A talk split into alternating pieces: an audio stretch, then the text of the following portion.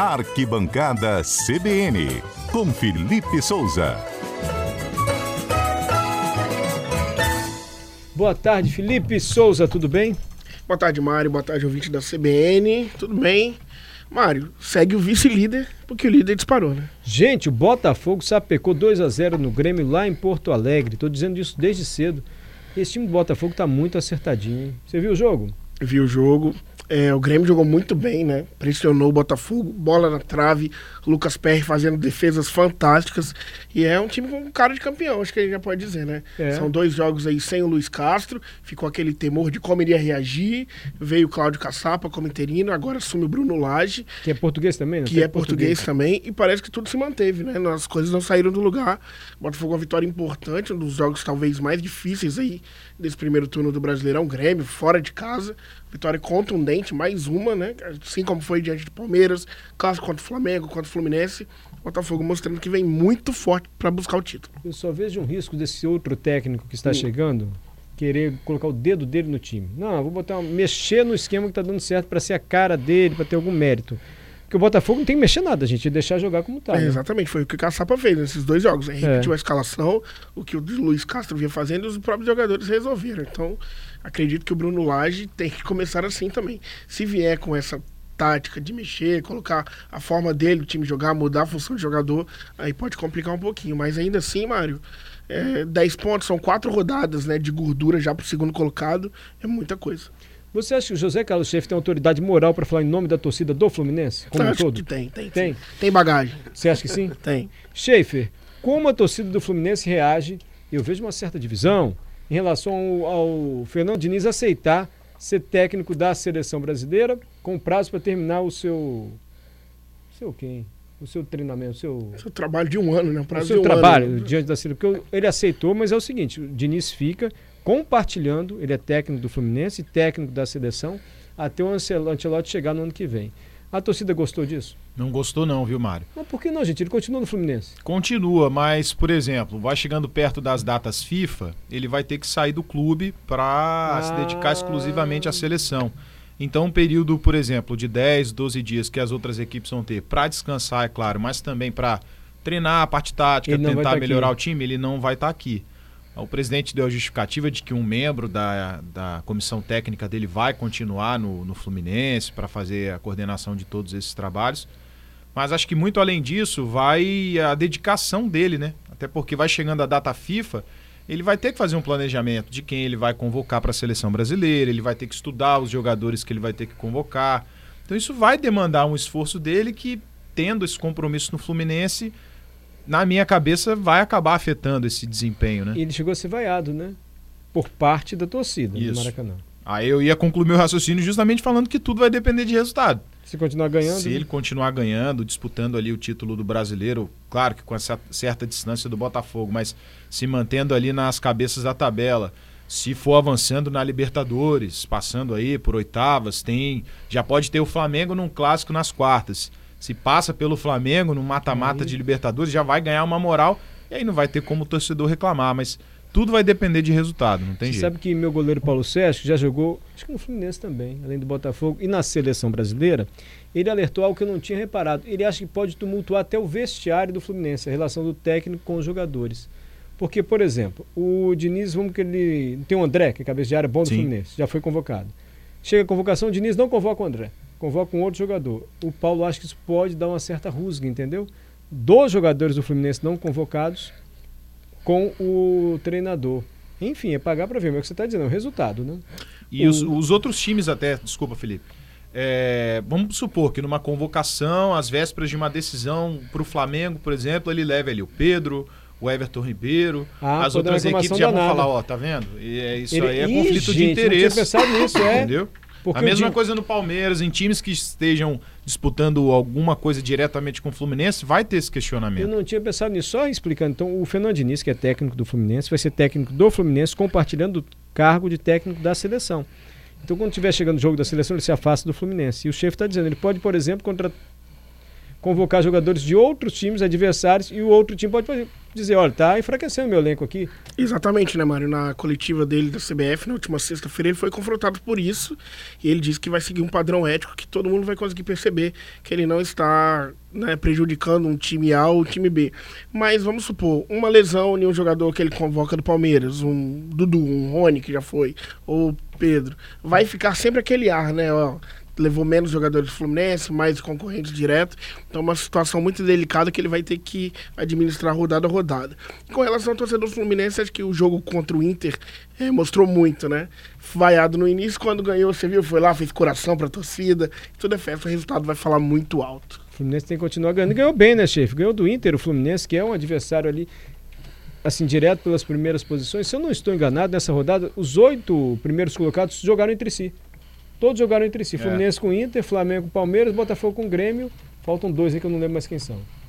Atlético o... e. Pode ser Atlético, Atlético Fortaleza. Atlético Paranaense e Fortaleza. É, são que os também que estão nas cabeças ali. É. Uhum. E a rodada foi ótima pro Botafogo, né, gente? Perfeito, né? Empate entre Palmeiras e Flamengo, então, foi primordial para o time abrir essa gordura aí na frente do, o da jogo tabela. Palmeiras e Flamengo é impressionante. Primeiro tempo, Palmeiras dominou. Segundo tempo, parece que os jogadores dormiram do Palmeiras e o Flamengo dominou. Parece que dormiram, mas houve alterações, né? O técnico do Flamengo voltou com Everton Ribeiro, voltou com a Rascaeta e aí só deu o Flamengo. Foi muito questionado, né, Mário? Começar o jogo sem nenhum dos dois, né? E eles mudaram o jogo, ditaram o ritmo do segundo tempo. O Everton Ribeiro fez grande partida, deu assistência pro gol do Rascaeta. Um lance polêmico ali, o Everton Ribeiro, na minha opinião, sofreu pênalti recebe uma carga nas costas, não no ombro, então nas costas seria penalidade.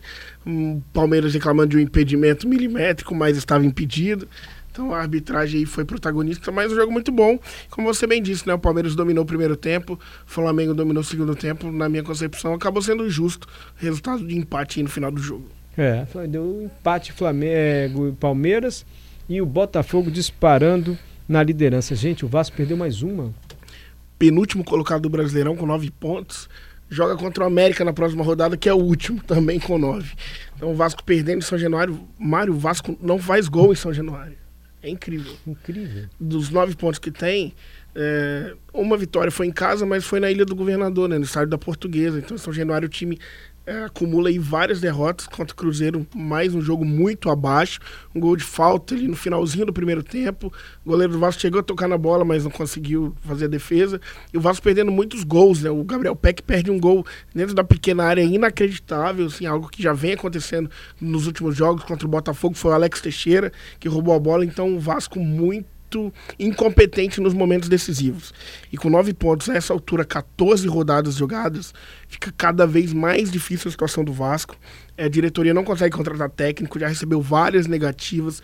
Está atrás agora de um argentino que já foi técnico do Boca, que pode reestruturar o Vasco. Foi atrás do Pesolano, que era técnico do Cruzeiro e atualmente está no Valladolid da Espanha. Então, assim, a, a, situação do Vasco é bem difícil. Precisa de um técnico, precisa de reforços e o time não vem jogando bem, não mostra sinais que pode evoluir e sair desse buraco que entrou. O Vasco tem a seguinte missão fazer 36 pontos em 72 dos que faltam. Ou seja, 50%, 50 de, aproveitamento. de aproveitamento. Acontece que até agora o Vasco teve 21% de aproveitamento. Lembrando que quando o Vasco caiu, ele tinha mais pontuação do que tem agora. Nessa fase do campeonato. Nas vezes em que o Vasco foi rebaixado, ele tinha mais pontos do que tem agora, mas ainda esperança e muita. Dá para o Vasco sair dessa situação. É, vamos fazer um bolão, gente? Vamos lá. Qual seria o jogo em questão? Os jogos decisivos da Copa do Brasil, a gente tem Atlético Paranaense e Flamengo na quarta-feira. Vamos nesse? Na tela Vamos do TV Gazeta. Então, olha só, para participar do bolão, basta mandar mensagem. Os cinco primeiros vão participar. Para o seguinte WhatsApp. Diga, Patrícia. 992-994297. E antes do Mário pedir, eu repito, 992-994297. Não tem prêmio hoje, mas pode ter. Olha uma mensagem que eu recebi, olha. Meu sobrinho, Paulinho Prato, tô recebendo sua mensagem aqui, Paulinho. Meu já sobrinho. já deu? Já deu já, cinco? Já passou mais de cinco. que isso, nem falei que tem prêmio. Meu sobrinho tem uma loja da Cacau de, de chocolate. Uhum. Pode falar o nome da empresa? Cacau Show. Agora, Cacau Enfim, tem uma loja da Cacau Show. Mário faz bolão meio sem prêmio aí em conversas aí, na CBN. Meu sobrinho quer presentear o ganhador com chocolate. Meu, oh, meu pai. Eu vou passar o contato. A gente pode falar direto com ele ou tem que passar com o departamento comercial? Tem que passar pelo comercial, Mário. Eu vou passar com o comercial. Não vão fa- vai dar em alguma coisa, gente? Tem que dar, Mário. O Vamos ouvinte já passar tá aí entregando então. pra gente, tem que a gente passar passa, agora. não acontece nada. Tô quase ligando direto pro Paulinho, pegando esses chocolates aqui e sorteando. Mas enfim. Paulinho Prado, sua mensagem chegou aqui. A gente já está passando para o nosso departamento comercial para ver se a gente faz essa parceria e sorteia aqui prêmios. Não é isso? Estamos ganhando, assim, a possibilidade de ter um prêmio, então vamos ter que sortear, Mário. Chocolate. Chocolate. Tá bom, vou passar aqui então para quem é responsável e a gente, quem sabe, faz esse sorteio. Vamos conferir o bolão da semana passada? Na sexta-feira o programa foi fora do estúdio. Nós fizemos o bolão de Palmeiras e Flamengo. Quem foi que participou? Eu, Amaro, o prefeito de O Vitória e o prefeito Juarez. e Juarez. Você não, Adalberto? Acho, Acho que não pegou o seu som. E José Carlos Schaefer também que participou daqui. Eu. Ouça o que dissemos na sexta-feira. É, lá em São Paulo. Chefe, então o primeiro palpite do bolão hoje é seu, chefe. Vamos lá, é 3x1 Palmeiras, Mário. Análise isenta, hein? Pra você, Amaro, Pra mim, o Palmeiras vai jogar com o time reserva, porque ele vai poupar pra Copa do Brasil. O Flamengo vai ganhar de 2 a 0 2 a 0 Pra mim, 1 Já a 0 falou Bruno. Só vale especialista, hein? Bruno Henrique de agora pra frente. Prefeito, É o artilheiro dos jogos decisivos. Eu acho que é gol do Pedro. 1x0 Flamengo, gol de Pedro. E eu perguntei, prefeito, você é Flamengo? Eu gosto do Flamengo. é o Flamengo, prefeito. Não, eu sou Vitória, mas eu gosto do Flamengo. Não Ninguém quis se né? comprometer, né? Ninguém acertou. Ninguém acertou. É, Quais são os ouvintes que participaram desse bolão agora? O jogo Vamos em lá. questão é Atlético Paranaense e Flamengo. Já está valendo o bolão. Não adianta mais mandar palpite porque se esgotaram. Esgotou. Gilberto Moraes mandou 2x0 pro Flamengo. O nosso ouvinte Gustavo Tessinari mandou 2x0 pro Flamengo. O Dinho, 2x0 pro Flamengo. Esse pessoal vai ter que dividir o chocolate aí, hein? Lá na arena, hein? A Sara colocou 1x1. E o nosso ouvinte, o Ozzy, 3x0 pro Atlético Paranaense. Para você, Zé Carlos Schaefer, 2x0 Flamengo. Felipe Souza, 2x0 Atlético Paranaense. Murilo. Para mim, 1x0 Flamengo, Adalberto Cordeiro. Eu ia pegar o placar do Murilo, 2x1 Atlético. Então a gente confere na Sexta-feira. Na sexta-feira. Gente, será que o Flamengo vai sair já de cara aí O para o Atlético Flamengo Paranaense? venceu o jogo de ida por 2x1, né? Então tem essa vantagem A torcida mínima. do Flamengo tem medo de jogar com o Atlético Vantagem do Paranaense. empate. Time enjoado. Lá dentro é grama difícil, né? sintética, não É gosto grama sintética, tapete. E Gente. aquele Vitor Roque, rapaz. Se eu fosse flamenguista, ficaria preocupado. Ah, Felipe, obrigado. Quer falar dos times do Espírito Santo? falar de Série Vitória D, foi né? bem, né? A gente teve vitória vencendo o Real Noroeste por 2x0. Com esse resultado, é o quinto colocado na tabela, Mário. Quatro pontos atrás do Santo André. Confronto direto na próxima semana. Ou seja, ainda dá vitória. Tem que vencer o Santo André para chegar a 17 pontos e o Santo André vai ter 18. Aí na última rodada, precisa vencer o Resende e torcer por um tropeço do time paulista. Ou seja, ainda dá fé, força, que dá para passar de fase E no Série D. Na Série D do Brasileiro. Francisco mandou mensagem. Schaefer, fala aí. Se você fosse convidado para a bancada do Jornal Nacional, você largaria a CBN? Pô, gente, se não largar a CBN para o Jornal Nacional, acho que ele gostou da sua voz, Fazer Schaefer, estilo. comparação com o Diniz, na situação do Diniz. Ah, é, para comparar com o Diniz, né? É. Schaefer, boa pergunta. Boa pergunta, inclusive. O William Bonner ali o Schaefer, eu tô querendo dar uma folguinha aqui e tal. Você ficaria para mim aqui apresentando, Schaefer, no, durante o, um mês, você compartilhando com a CBN? O que, que você ia dizer? É, eu ia consultar aqui a chefia, acho que dá pra conciliar, Mário, os dois. Se é consultar a chefia, dando um tchau, né? Chefia, tchau, tá? Essa é a sua consulta. CBN à tarde, Jornal Nacional à noite. É a mesma né? situação do Diniz, isso que ele tá Aí, é. dizendo. É, tá É. vendo? Agora, Mário, que voz faz de William Bonner, Mário? Não, não foi de William Bonner que eu fiz. Ah, tá, porque... Eu só imito o Mr. James. Ah, agora eu tô imitando Bolsonaro e Lula. Ai, meu Deus. Cantando. Péssimo. Não que mandaram um áudio pra mim, eles cantando a música do... Ah, novinha, você ouviu? Aí Lula... Ah, Eu vi Tem isso? cara. Muito bom. Muito bom. Cada um áudio que aparece, né? O humor tá em alta, né, gente? Porque é tanta gente que nem sabe quem tá fazendo a piada, que a gente recebe piada aí na internet, não tem? Principalmente agora, né? TikTok, essas É, plataformas todas todo aí. essas é bobagens. tem. Mas não tem esse dos dois conversando? Tem Eu vi, os dois cantando. Obrigado, viu, Felipe? Desculpa Mas as só bobagens. último destaque, sei que você gosta de tênis. Ah, e hoje, infelizmente, a Haddad deu adeus ao torneio de Wimbledon nas oitavas de final. Ainda no primeiro set, eram quatro games apenas disputados. Sentiu uma lesão no quadril, ali na lombar, dores musculares, abandonou a partida. Deu adeus aí a um dos principais grandes lãs da temporada do tênis. Haddad é uma tenista, chegou até as oitavas em Roland Garros há muito tempo. Décima terceira colocada não, no gente. ranking. Chegou na Semi, semi. em Roland. Garros, oitavas. Perdeu no- campeã. Há muito tempo a tenista do Brasil não ia tão bem assim. Infelizmente ela se machucou. Isso aí. Felipe, obrigado.